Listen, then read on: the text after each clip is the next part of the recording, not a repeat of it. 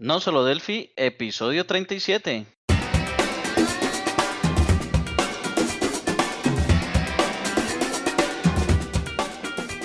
Bienvenidos a nosolodelphi.com, el podcast, el programa donde hablamos, entre otras cosas, de Delphi. Tanto Johnny Suárez como yo, Emilio Pérez, somos los locos responsables de este podcast sobre Delphi, que aún sigue en pie y que ha sido creado especialmente para ti, un apasionado de la programación y sobre todo de Delphi. Y todo ello lo hacemos posible gracias a nuestra academia online de programación en emiliopm.com y también gracias a la empresa Abatic Soluciones Tecnológicas, que hace que podamos seguir al pie del cañón con nuestro podcast y que no muera en el intento. Buenas Johnny, ¿qué tal? ¿Qué tal estos días de desconexión del podcast? Que hemos estado un poco fuera. Bueno, pues trabajando ando. En la empresa estamos realizando varios proyectos que nos motivan bastante y seguimos con Rat Server, trabajando duro con Rat Server. Hemos sacado, le hemos sacado mucho jugo a esta herramienta que nos ha parecido bastante interesante. Además que el concepto de las herramientas que estamos creando también es muy interesante y nos llena de alegría realizarlas, hacerlas. Es como esos proyectos eh, que uno eh, quiere hacer, que quiere terminar bien hecho, ¿no? Y en cuanto a lo personal, pues todo bien, todo bien. Y, y, aunque apenas estoy terminando de leer el libro de Cookbook, tercera edición, por ejemplo. Sí, te llegó. Eh, que como, sí, sí, sí, Ah, eh, muy chévere. sí. que como ya habíamos comentado por acá, es un libro muy interesante. eh, que ya lo habíamos comentado en un episodio anterior, ¿te acuerdas? Sí, sí, sí. Y creo que por estos días sale eh, el de Andrea Magni sobre FireMonkey, si no me equivoco, ¿cierto, Emilio? Espérate un segundito que lo, lo tengo por aquí. Estaba en Packpack, si no recuerdo mal. Vamos a ver. Pues la verdad es que mirándolo, pues pone que han cambiado la fecha, Johnny. Ahora ponen enero del 2019. Vamos a ver. La verdad es que Andrea, lo estoy viendo, ya lo veréis en la noticia que viene más adelante, ¿no? Pero estoy viendo que Andrea está teniendo unos meses muy, muy complicados. Eh, voy a dejar un, este enlace en las notas del programa para que veáis qué libro es. Y además estoy viendo que durante esta semana está a 10 dólares cada libro. Luego se puede conseguir este libro por 10 dólares cuando salga. Porque quiero recordar, ¿verdad, Johnny? Que, que en agosto salía y, y lo han cambiado. ¿Qué opinas sobre el cambio, Johnny?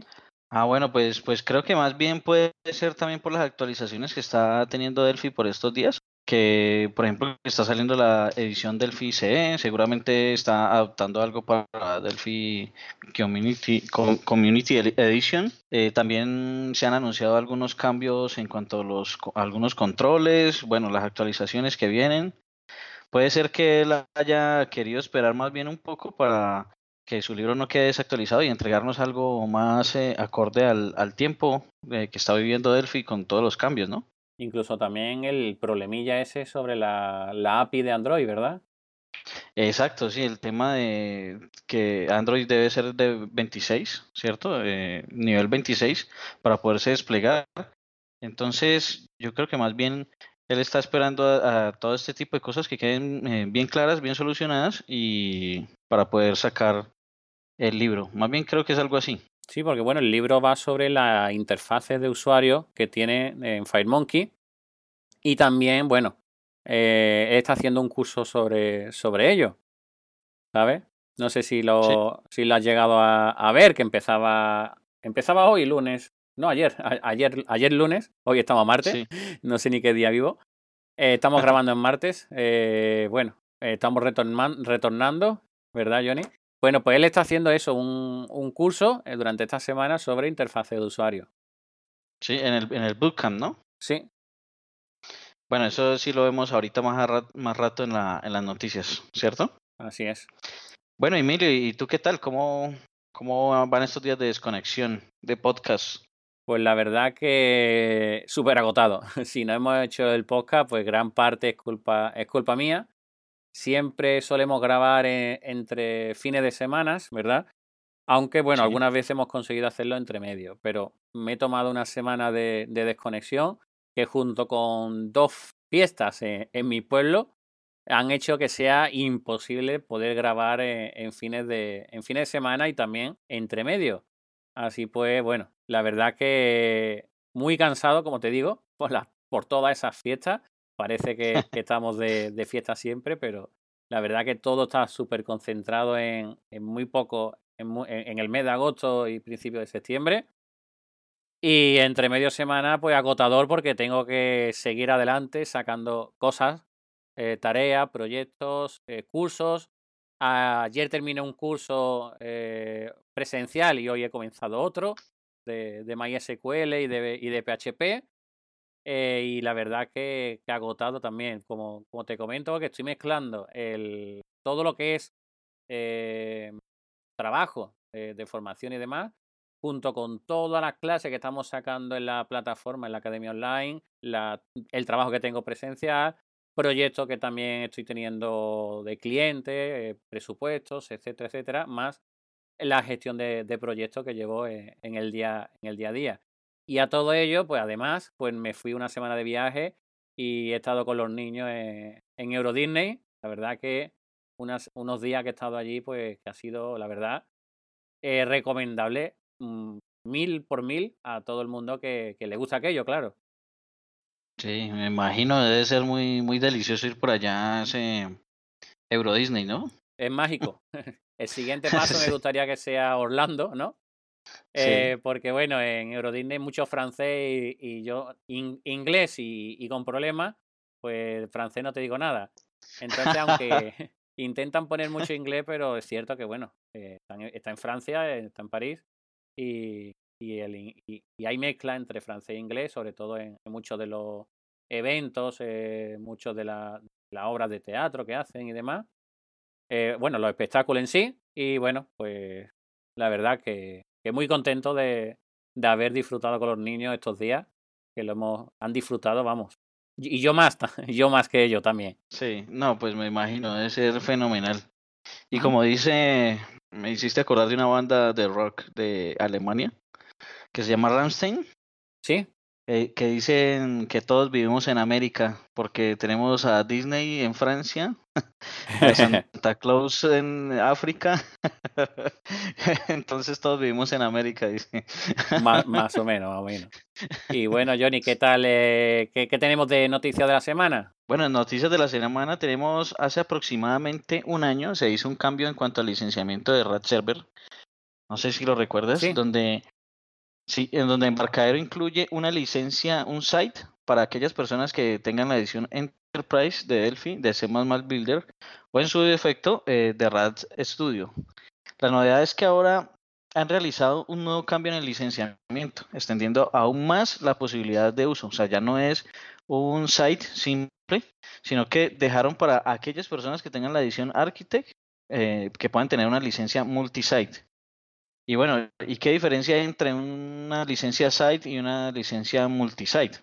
La diferencia entre las dos es que la versión site se puede instalar en un solo servidor, digamos, de nuestra compañía, mientras que la multisite se puede instalar en varios servidores de la compañía. Esto es muy útil para, mm, por ejemplo, aplicaciones como, por ejemplo, es que para cualquier aplicación, por ejemplo, una, una de taxis, por ejemplo. Sí, pero piensa que el, el, la que es site, ¿vale?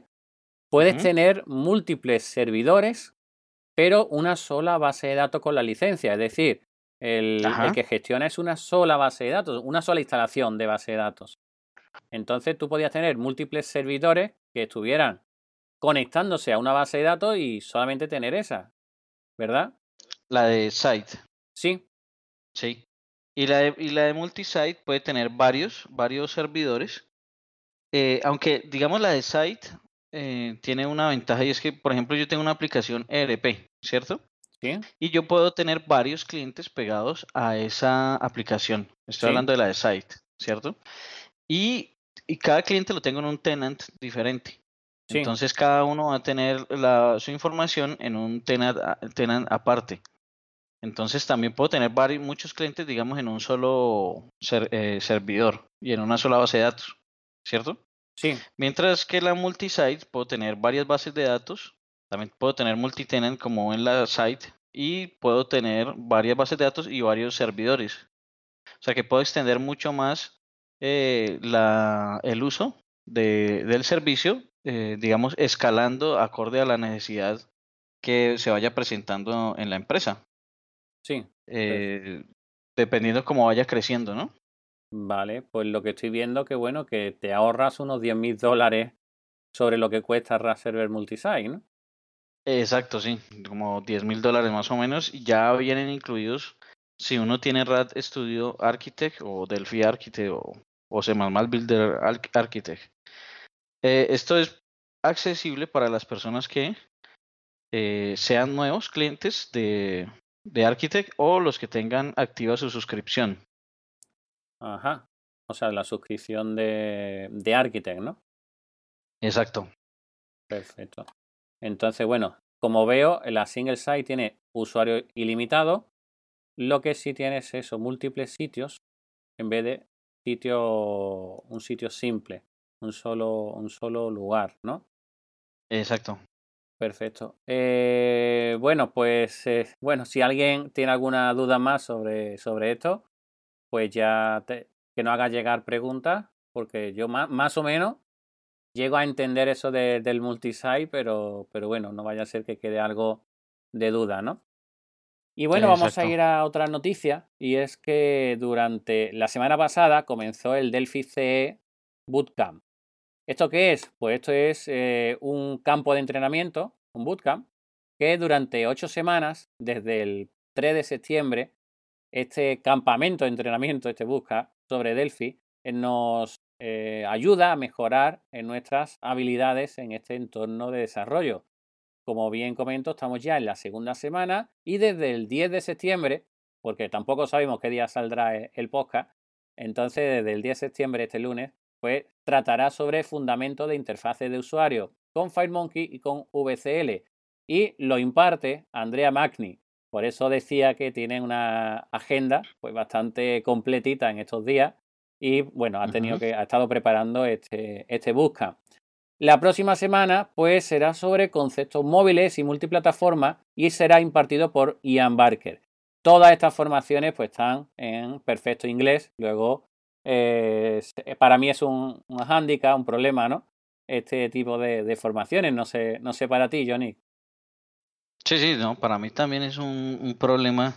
Eh, yo trato, entiendo eh, digamos más o menos lo que, lo que dicen, pero realmente es un problema porque no comprende uno al 100%. Sin embargo, con, con uno ver lo que están haciendo ahí en pantalla y, y cómo, digamos, los ejemplos que muestran, uno capta bastante, bastante de lo que, de lo que quieren dar a entender, ¿no?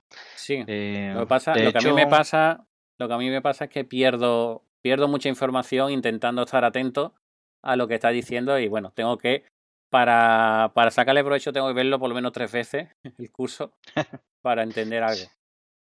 Sí, ahí lo que me toca a mí hacer es, eh, sí, también creo que lo mismo. Mm, digamos la primera vez, le pongo mucho cuidado a lo que hacen. La segunda vez le pongo más cuidado a lo que están diciendo. Y luego la tercera vez como que trato de, de ver el conjunto. Y lo que sí deberíamos hacer es, eh, no sé, meternos en un curso de inglés o algo, ¿no? ya, ya estoy en, yo ya estoy en ello, intentando escuchar todo lo que puedo de, de inglés porque la verdad que es súper necesario. Así es, sí, sí, porque la técnica de, de ver cada, cada video tres veces es buena, pero no es eh, eficiente.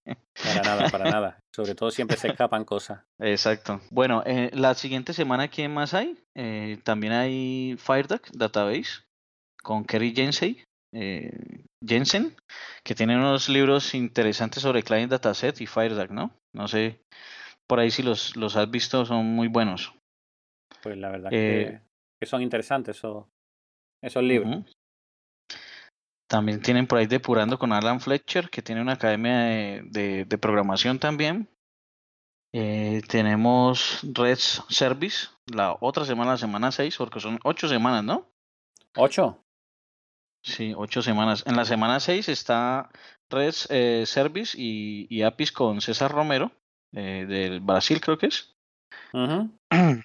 Y Trading, Trading Performance con Olaf Money, que Olaf Money fue el creador de IntraWeb. Ese, en la semana 7 vamos a, va a dictar lo que es eh, hilos y performance. Sí.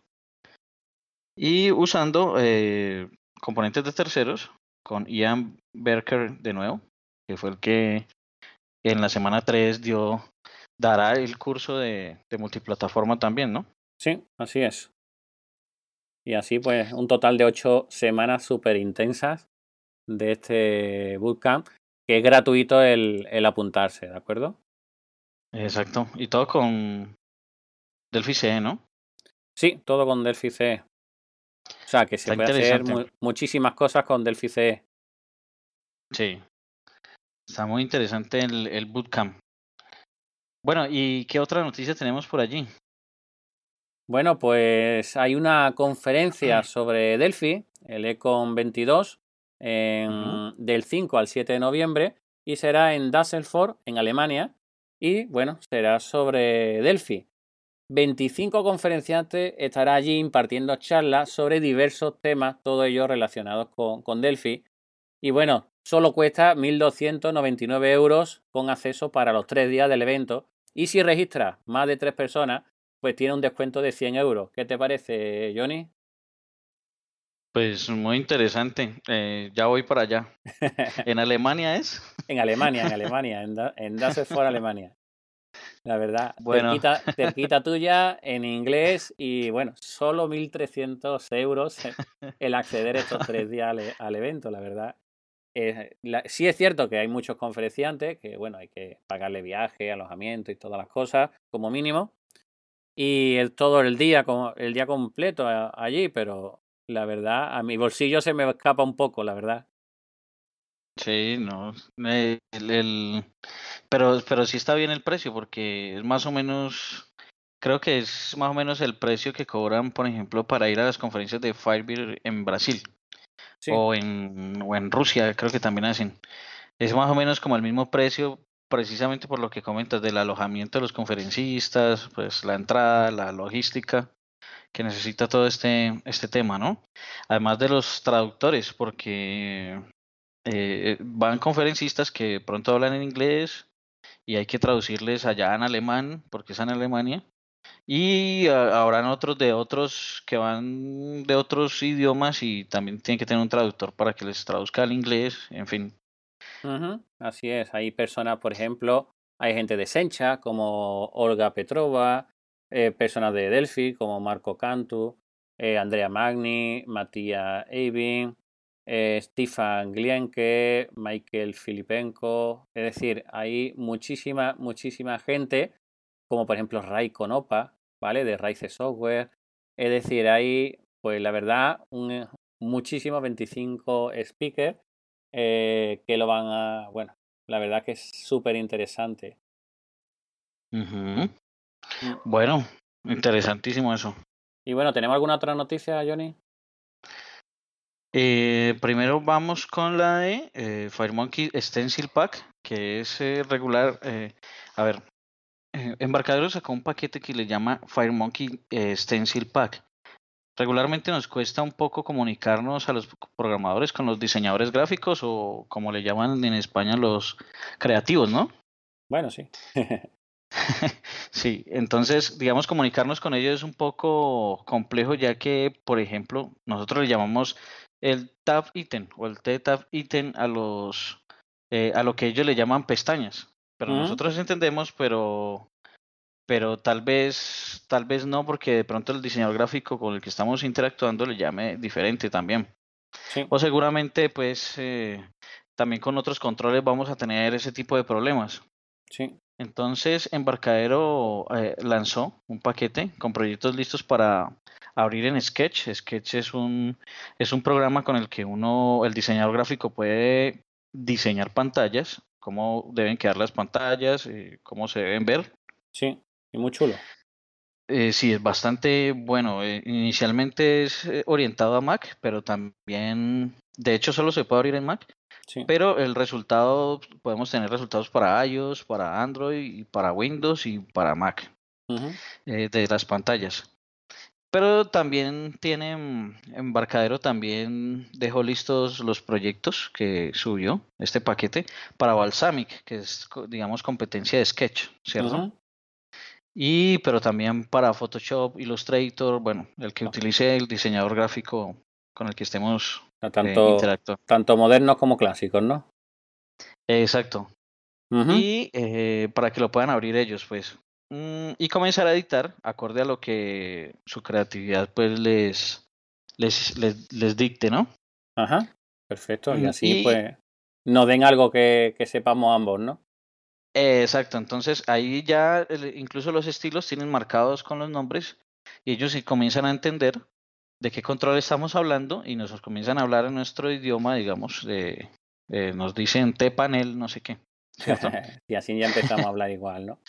Exacto, sí, y nosotros también, entonces ese paquete es precisamente como para eso y, y como para que ellos tengan una base y comiencen pues a, a trabajar sobre, sobre los, los estilos que utiliza eh, Embarcadero. Entonces, es, como eso. Muy interesante ese pack. Bueno, pues Palo Rossi ha creado en, una entrada en su, en su blog que es muy interesante y es sobre autentificación con Delphi a través de lo que es JSON Web Token, es decir, sobre JWT. Y bueno, en esta tercera parte eh, lo que hace es utilizar un ejemplo utilizando POSE. No sé si sabéis, pero bueno, POSE significa firma y cifrado de objetos JSON y bueno, es muy utilizado a la hora del cifrado cuando utilizamos el JWT. Os dejaremos mm. también en, las notas del programa pues, un enlace hacia, hacia este, este ejemplo, ¿de acuerdo? Y bueno, por, por finalizar, pues también en mi otro podcast, ya os pongo un poco de publi, Durante este mes de septiembre he creado un ciclo, los martes, donde hablaré sobre Delphi, ¿vale? Sería un ciclo sobre Delphi y durante cuatro semanas hablaré sobre él. Sé que es un poco más aburrido que este con, Johnny, que se hace más, más ameno, pero bueno, es un complemento ideal pues si quiere aprender más cosas sobre Delphi y bueno, y, otra, y otras más, porque hablamos sobre programación y base de datos. Ok, bueno, interesante. Eh, volviendo al tema de Paolo Rossi, eh, es como una autenticación con el, con el JWT, es como una eh, para poder trabajar con tokenización, ¿cierto? Así es, ¿sabes lo que es, no? sí, sí, claro. Vale, pues el, token, el token se lo envía cifrado a través de una técnica que se llama Jose, ¿vale? Sí. Y entonces, claro, en el otro lado lo que tienes es la forma de descifrarlo y ya está. Uno se encarga de firmar, el que el cliente encarga de, de firmarlo con la llave que, que tienes, ¿vale? Y el otro tiene la llave de, de cifradora, digamos. Eso, y la biblioteca de Pablo Rossi hace todo esto por nosotros. Sí, sí, sí. Oh, interesantísimo. Está bastante, bastante bien. Ok. Bueno, ahora sí, entonces pasemos. Eh, ¿Cuál es el tema de la semana? Bien, durante. Bueno, esta semana vamos a hablar sobre la, la historia de, de Delphi y ponernos un poco nostálgico, ¿vale? A lo, de, sobre, sobre nuestra herramienta que tanto, bueno, tanto disgustos, ¿no? Y alegrías no, nos ha dado, ¿no? Y bueno, todo ello comenzó por allá en los años 70 y Niklaus Wirth, un profesor suizo de programación, pues creó la primera versión de Pascal y lo creó como un lenguaje de programación imperativo, procedural, es decir, de alto nivel y de propósito general. Y lo creó sobre todo para poder enseñar a sus alumnos de programación de un modo disciplinado y sistemático. Y bueno, cayendo un poco más en el orden y, que sea más sencillo de poder eh, enseñar que, que los otros que estaban empezando en esa misma época. Entonces, bueno, eh, Johnny, a partir de entonces eh, se crearon pues varias versiones sobre Pascal y no sé si utilizaste alguna vez Turbo Pascal, que fue la más famosa, o has utilizado alguna otra. Sí, en, en, en la universidad nos enseñaron Turbo Pascal, también nos enseñaron Turbo C, que también era de, de Orland. Sí. Y eh, sí, a, a, raíz de lo que comentas, eh, entiende uno por qué es más claro el código en Pascal que en otros lenguajes. Sí, y es que lo que él... Sobre todo si sabes inglés. sí, ahí digamos el poco inglés que uno sabe lo ha aprendido programando. Entonces, ¿por qué? Porque está el begin en y en lugar de los eh, corchetes y esto, de los paréntesis, de los eh, de las llaves, ¿no? Así es. De las llaves que tienen en, en C++. Y por eso se ve como más claro, más limpio el, el código. Y es debido de su inicio, que precisamente se hizo para enseñar programación, ¿no? Pues así es. Yo incluso, yo por ejemplo, aunque comencé con, con Delphi, es cierto que en la universidad me dieron después Turbo Pascal 7. Como siempre, la universidad va un poco más retrasada a lo que hay en el, en el mercado. Y bueno, eh, pensar que Turbo Pascal 7 salió en el año 92. Yo en el 92 no tenía acceso a ningún ordenador, menos a un, menos a un Spectrum, que es lo que yo tenía. Era lo más parecido a un ordenador que, que llegaba a mis manos, ¿no? Eh, y, y, yo hasta el 98 no comencé mi, primer, mi primera aplicación, ¿de acuerdo? 98, 97 aproximadamente. 17, 18 años era lo que yo tenía por aquella, por aquella época. Sí es cierto que hice aplicaciones con Basic en el Spectrum, pero lo que venía en el libro y lo que yo conseguía entender Sí. de él. Sí, yo también, sí, recuerdo que lo primero que hice también fue en Basic. Eh, no recuerdo qué computadora, yo tenía 11 años. ¿Sí? Y sí, y hice algo con Basic. Después pasé a con Visual Basic, ya después, mm, como dos años después, no recuerdo. Hice algo con Visual Basic y después un- con un primo conocí lo que era Delphi, que me regaló un libro de Delphi de la McGraw Hill. Sí. Y, y ya ahí empecé pues a, entender el mundo Delphi y, y empecé a darle por ahí. Y, pero entonces, eh, digamos que fue mucho después de los años 70, ¿no? De Niklaus Wirth. Pero, pero fue un... Pero lo que dices eh, me da a entender por qué, por qué uno comprendió tan fácil el, el tema, ¿no? Sí, la verdad que sí, porque mm, es mucho más, mucho más simple. Y lo que, sobre todo yendo en fechas, eh, tengo aquí apuntado, por ejemplo, que en el 95 salió eh, Delphi, ¿vale? Que se le puso ese nombre porque una de las características principales que tenía era la conectividad con una base de datos que se llamaba y se sigue llamando Oracle. Y de ahí Delfos, que es el, el oráculo de Delfos, ¿vale? Pues nada, igual esto, Delphi en, en, en referencia a ese Delfos que, que, era, que utilizaba, que estaba eh, como, como, mandando sobre Oracle, sobre el oráculo, ¿no? Sí. Y también, bueno, también se le cambió el nombre porque eh, tenía nuevas características y era, sobre todo, que era, tenía desarrollo visual, ¿de acuerdo? Entonces, al tener un desarrollo visual y no, eh, y no eh, escrito como eran en ese momento, ¿vale? Sino que a base de formularios, a base de pinchar componentes, etcétera, etcétera. O sea, venía ya lo que era la VCL, pues sacaron, quisieron cambiarle el nombre ya no, en vez de ser Turbo Pascal 8, que el 7 sí tenía, por ejemplo, la programación orientada a objetos, pues en este nuevo que tenía esa programación orientada a eventos, pues quisieron cambiarle el nombre. Y bueno, eh, yo en el 95 no lo conocí, ¿vale? Lo conocí en el 98, Delphi 2.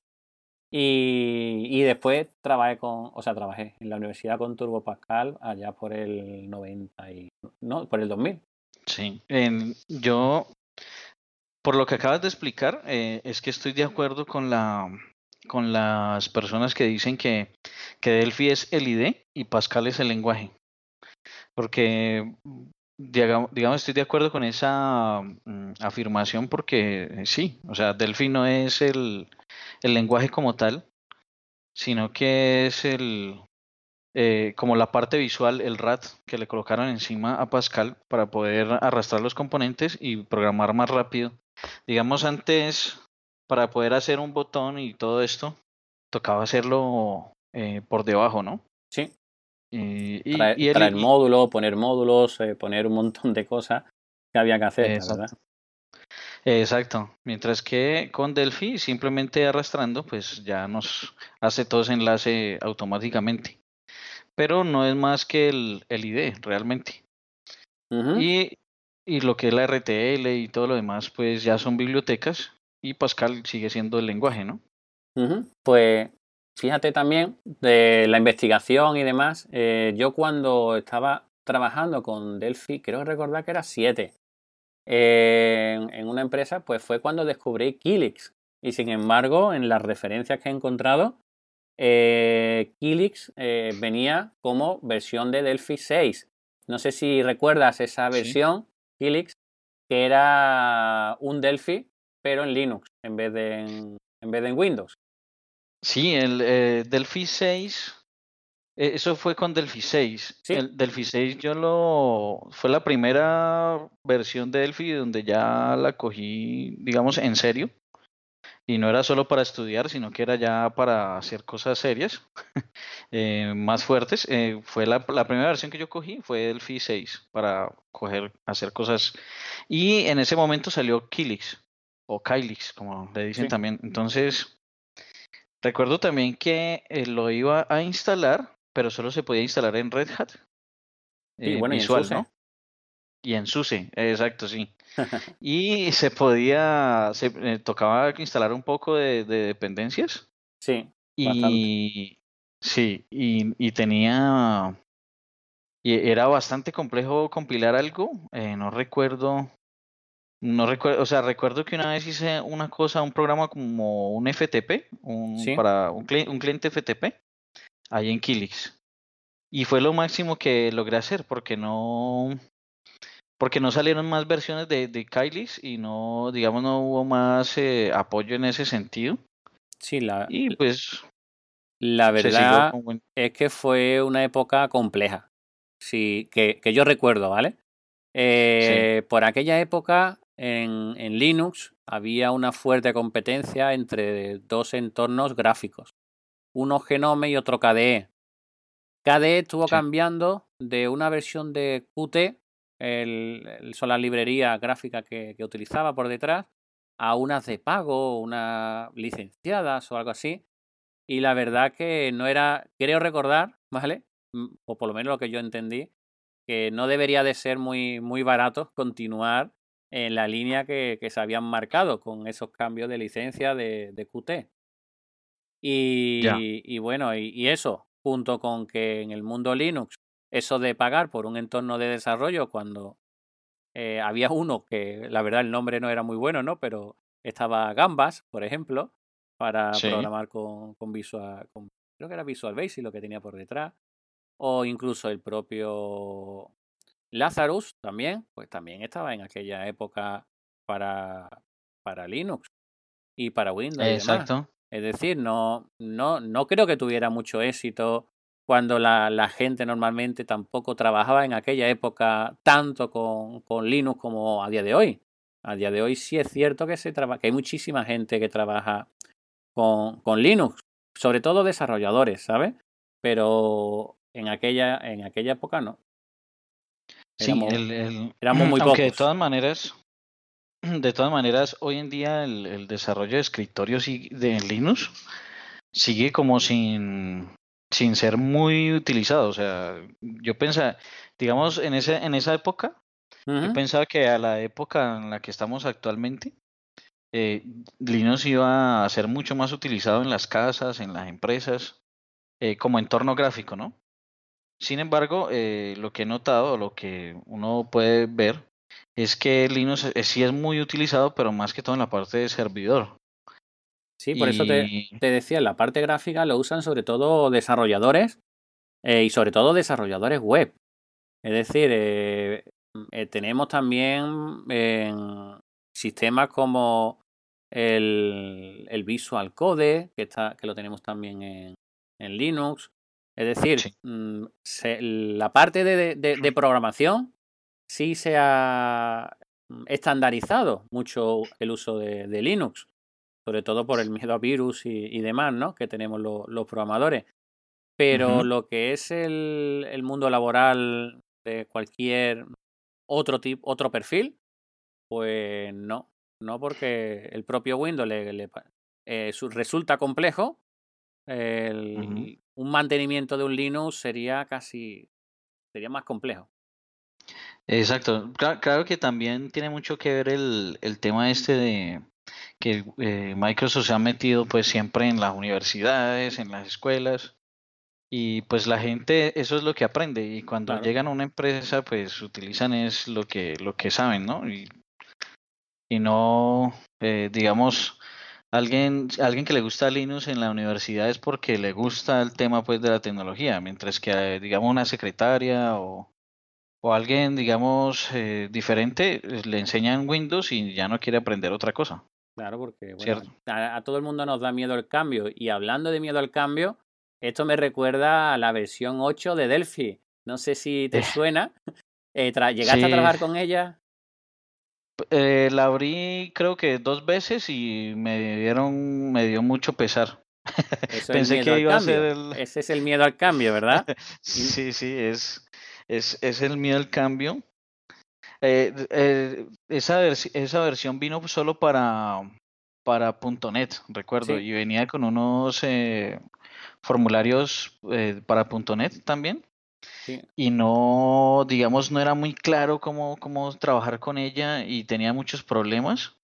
De hecho, ahí fue que perdimos eh, a un seguidor importante del aula hispana, Ian Martins. Ahí fue que se pasó ya para C Sharp. Creo que es. Eh, eh, de, muchos llegamos a pensar que, que ya era el fin de, de Delphi en ese momento, ¿no? Sí, porque a raíz, no sé si fue a raíz de eso antes o después, eh, Borland cambió de nombre a Imprice, ¿no? Sí. Eh, después Imprice sacó de Gear. o sea que hubo unos cambios de nombre raros entre la versión 7, 8 y después ya cuando vino 2007 y, y, y 2009 y esas versiones, ¿verdad? Sí, pero CodeGear, eh, cuando, cuando, entró, o sea, Borland abrió un departamento que le llamó CodeGear. Sí.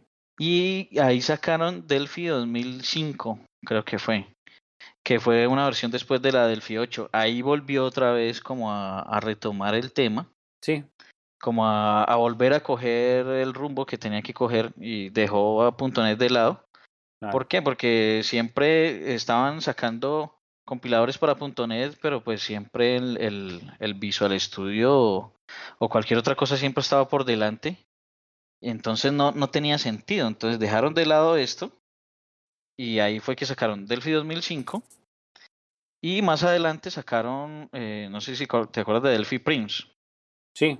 Que, que era como un plugin para .NET, ¿cierto? Sí, así es. Entonces con eso utilizaban el IDE de, de Visual Studio y, y podían seguir en la línea de, de Windows o, como por otro lado y eso lo hicieron cuando abrieron CodeGear Sí, pero no creo que tuviera mucho éxito Delphi Print, ¿no?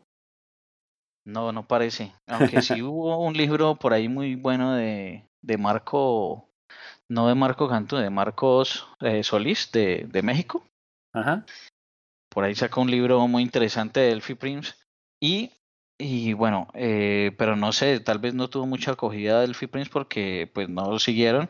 O creo que tuvieron algún lío con, con la, esta otra gente que, que fueron los que sacaron esa versión, no recuerdo cómo se llaman ellos, eh, Re, Renojects creo que se llaman. Entonces Ajá. ahí pasó algo y dejaron de sacar esa versión. Sí. Y después vino eh, que compraron ya Embarcadero compró Codeyer, ¿cierto? El departamento de que era de, de Borland. Uh -huh. Embarcadero compró Codeyer y viene el otro, el, eh, los otros cambios que ya entonces Codellar ya no se llamaba eh, Borland Codellar, sino Embarcadero, ¿cierto? Ya empezó a llamarse Embarcadero, así es. Exacto. También y hubo ahora... mucho, mucho miedo en, en, ese momento ya.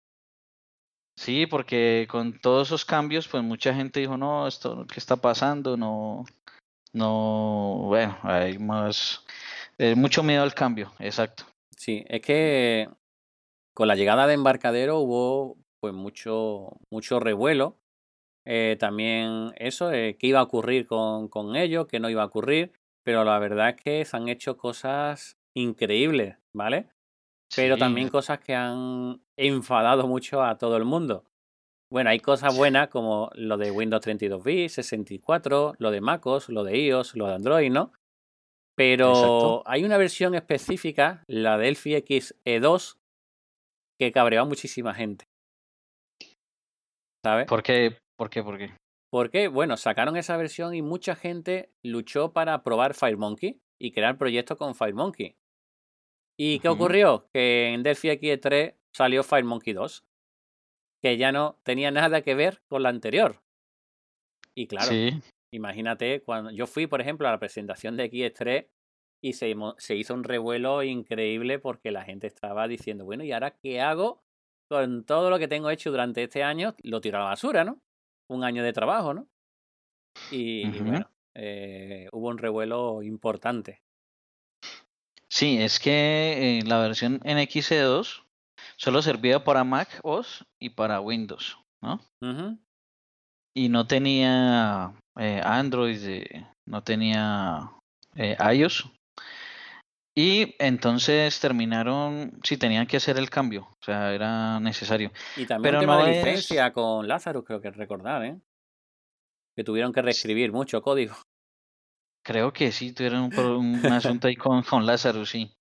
Pero, pero no, digamos que es normal, porque, digamos, antes eh, Delphi le deja a uno pasar muy fácil de una versión a otra, porque en otros lenguajes eh, siempre es normal que sale otra versión y toca cambiar una cantidad impresionante de cosas, ¿no? Pues eso pasa con .NET cuando trabajas con los móviles. Eso es, lo tiras todo de una versión para otra. Exacto, sí, es, es, es tenaz. Y con, con el mismo Swift, por ejemplo, siendo el mismo eh, Apple, ¿cierto? Eh, pasa, digamos, de la versión 2 a la 3, aunque, aunque la diferencia es que Swift eh, ti- tiene un asistente. Dice, Sí. bueno, él, evalúa los cambios y te ayuda con esos cambios. Ajá, Pero de todas maneras son cambios que hay que hacer dentro de lo que uno ha trabajado. ajá. Con Delphi es más o menos, eh, o sea, es más o menos transparente. Uno puede pasar de una versión a otra muy fácil, teniendo en cuenta pues el tema de los componentes de terceros y otras cosas. Sí, Pero, eh, pero es bastante sencillo. Entonces, claro, cuando en la versión XE2 uh, tocó pasar a la XE3 y hubieron tantas diferencias, pues entonces la gente no estaba acostumbrada a eso en, en, en Delphi y, y, hubo todo ese, ese revuelo, ¿no? así es. También recuerdo que, que hubo una adquisición aquí en España de una empresa que intentó montar eh, Delphi o el entorno parecido al del Delphi, pero para programar con PHP. Y no sé si recuerda la versión esa de Delphi for PHP que salió, Sí, claro eh, que sí. para, bueno, eh, pero la verdad que también tuvo poco, poco éxito de la misma manera que pasaba con Kilis en su época para, para Linux. Sí, ahora creo que esa versión se llama HTML Builder, ¿no? Que, también cambió de nombre. Era Delphi for PHP y, ahora se llama HTML Builder, pero es la HTML5 misma Delphi. ¿no? Sí, exacto. Pero Exacto. sigue o Sigue, sigue, eh, o sea, uno la puede descargar, trabajar con ella, sin embargo, no, no veo que la estén actualizando. no porque cerró el, el departamento entero, cerró, estaba en, en el Levante español y, y cerró entero el, el departamento, vamos. Sí. Bueno, y además que eh, como embarcadero fue adquirido por Idera y además Idera compró Sencha. Sí, Entonces eh, han metido, le han metido más fuerza ahora al tema de Sencha. Están trabajando ahorita para integrar Sencha con, con todo el tema de, de RAD Studio. sí, Entonces esa parte la están, digamos, trabajando más fuerte ahorita que lo de HTML que estaban haciendo antes. Ajá. Pues la verdad que, que es súper interesante. Y bueno, también me he dado cuenta que estamos en la posición 11 del índice TIOBE, Delphi o Pascal. Y Sí. la verdad que, bueno, te pone que el año pasado estábamos en el 12, pero no hace mucho vi a Delphi por debajo de- del 20. Entonces, Sí, es mm, una locura. yo cre- creo que, que no va nada mal la, la cosa, ¿no? Sí, eh, así es. O sea, ahora ya tenemos, eh, digamos que Embarcadero se ha empeñado en, en ir aprendiendo eh, de, su, de los errores pasados de, de la herramienta o con la herramienta. Y pienso yo que a pesar de, o sea, otras personas pueden tener otra opinión, pero pienso yo que Embarcadero sí ha escuchado más a la comunidad. De hecho, hace poco sacó Delphi CE, que es como la Community Edition de la que hemos hablado y eh, ha escuchado más a la comunidad y se ha metido pues más en, en, en estabilizar el producto. Eh, si sabemos trabajar con FireMonkey, no lo trabajamos como BCL, sino que lo trabajamos bien. Tenemos productos muy buenos en, en cuanto al tema móvil. Sí. Y, y tenemos pues la posibilidad de, de tener productos mucho más estables, ¿cierto? Que, que, al principio, o sea, si ustedes probaron FireMonkey en XC2, pues pruébenlo otra vez porque eh, la verdad es que ha mejorado mucho de, eh, en cuanto al performance, ¿no? Así, así es, la verdad que, que va muchísimo, muchísimo mejor. Y, y, bueno, también comentar que poco a poco se está estabilizando muchísimo y también está habiendo mucha gente que están reportando bugs y reportando cosas para que se vaya mejorando cada vez, cada vez más. Es cierto Sí, que es esto no es compro una herramienta que ha creado gente y me pongo a, a tirar lo anterior y poner lo nuevo, como puede pasar con otros entornos, ¿no? Esto es un sí. entorno que va creciendo en cada momento. Exacto, y es que la tecnología móvil, por ejemplo, eh, es que, a ver, Embarcadero y de- Delphi está en todos los frentes, de Windows, eh, Mac, iOS, Android, y en cuanto a la tecnología móvil, eh, está cambiando todo el tiempo. Por ejemplo, hace poco podíamos subir una aplicación, una APK a Android normal, a la tienda, y ahora resulta que necesitamos o que tiene que tener eh, soporte para el nivel 26, por ejemplo. Entonces todo el tiempo tiene que, eh, eh, tienen que estar actualizando eso de acuerdo a las políticas de estas empresas ¿sí? y deben estar pues al día. Entonces todas esas actualizaciones o, o el tema de suscripción y todo eso no es solamente por, eh, digamos, tener una suscripción por tenerla, sino que es para estar actualizado eh, todo el tiempo con respecto a, a todas estas exigencias o las nuevas herramientas que van saliendo. eh, incluso los parches de seguridad que hacen estos sistemas operativos para tener todo eso al día, ¿no? Pues entonces yo creo que la herramienta Getit debería de darse una, una vuelta, ¿no?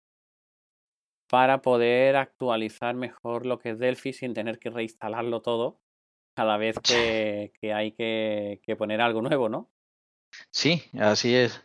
Aunque, aunque la, ahora, ahora tienen como un migrador eh, de, hay un migrador, nunca lo he tenido que usar, no sé por qué, he contado con suerte, que desinstalo, no, no borro del registro, porque le pregunto a uno si quiere borrar todo el registro, no lo borro, sino que desinstalo, instalo el otro y ya tengo todo instalado otra vez, todos los Sí, componentes. pero desinstalar no siempre te desinstala el NDK eh, y todas las cosas de Java. Eh, Sí, exacto. que eso es lo que más miedo a mí me, me- y respeto me llega a dar, porque al final se supone que cuando tú lo instalas te va a ir todo bien y va a estar todo configurado para que tú puedas compilar y crear en, en Android, pero después te vienen los problemas. Exacto. Sí, por ejemplo, en este caso, cuando, cuando ya saquen la versión que venga de una vez con, con la, el nivel 26, ya tocaría desinstalar por completo y volver a instalar para que todo quede configurado, ¿no? Claro, así es. Sí, el, el Gedit debería de, de estar listo para actualizar sin necesidad de, de reinstalar todo, ¿no? Bueno, pues Johnny, creo que ya vamos a ir cerrando eh, este episodio más nostálgico, ¿no? Para, para muchos de, de nosotros. Y nada, decir que bueno, que en el 2015 fue cuando Idera adquirió este, este software a embarcadero. Y, y bueno, a, a base de, de ir añadiendo otros proyectos, pues se se creó pues un ecosistema bastante potente y han estado creando aplicaciones con RAS Server y con Sencha y bueno, ahí tenemos ejemplos con, con todo ello que son muy, muy interesantes. Además han hecho el Delphi Academy, además Fernando Risato también está haciendo la parte de, de Sudamérica en portugués o en, en brasileño y en, español. Y nosotros pues estamos haciendo lo que podemos desde aquí, desde este podcast y desde los cursos que, que te hemos creado. Así ¿Algo es. que añadir a la historia, Johnny? ¿Tu granito? A la historia, no, Bueno, Puro pues, Delphi también está metido en la historia. Sí, claro, Puro Delphi también está metido en la historia. Y obviamente Club Delphi también, ¿no? Club Delphi ha subsistido a todos estos cambios, ha sabido eh, salir adelante a pesar de todos estos altibajos. Bueno, vamos a decir también del Fiaxes, ¿no? Que también eh, otro, otro, clásico y todos los que se nos olviden, ¿de acuerdo? Porque incluso eh, yo usaba una herramienta que ahora mismo no me, no, no me llego a acordar, ¿vale? Pero incluso esa herramienta que yo utilizaba que, que en un ejecutable tenía los pequeños porciones de código fuente. Trucomanía. No sé si te, si te acuerdas de esa herramienta. Sí, Trucomanía. Eso es, trucomanía.tk, ¿no? Algo así. Sí, sí. De no, Q, ¿no? De... QT, no. QT, sí, de, de Radical, se llamaba el... Ese Radical. El, que la crea, sí. La ver... pues, pues la verdad que, bueno, esa herramienta para mí era un clásico y me, y me encantaba. Una pena que, que, bueno, que ya, que ya no esté. Sí, no, esa herramienta era muy buena, nos gustaba a todos. Y bueno, pues nada, nos despedimos de, de nuestro podcast, ya el número 37. Pedimos disculpas por la intermitencia que estamos teniendo en él, pero, pero bueno, aquí estamos, no, no nos hemos ido, ¿no? Y bueno, te pedimos que pongas comentarios, que accedas a, tanto a nuestro blog como a nuestros proyectos y demás que nos encontramos en Evox, en YouTube también lo tenemos puesto, el, el, podcast, por si prefieres escucharlo allí. Y bueno, pues que nos hagas saber con un me gusta si, si te van gustando los posts que hagamos y que nos envíes feedback sobre qué queréis que hablemos en otros, eh, en otros episodios. Y bueno, muchas gracias por escucharnos y hasta el próximo episodio. Chao. Chao.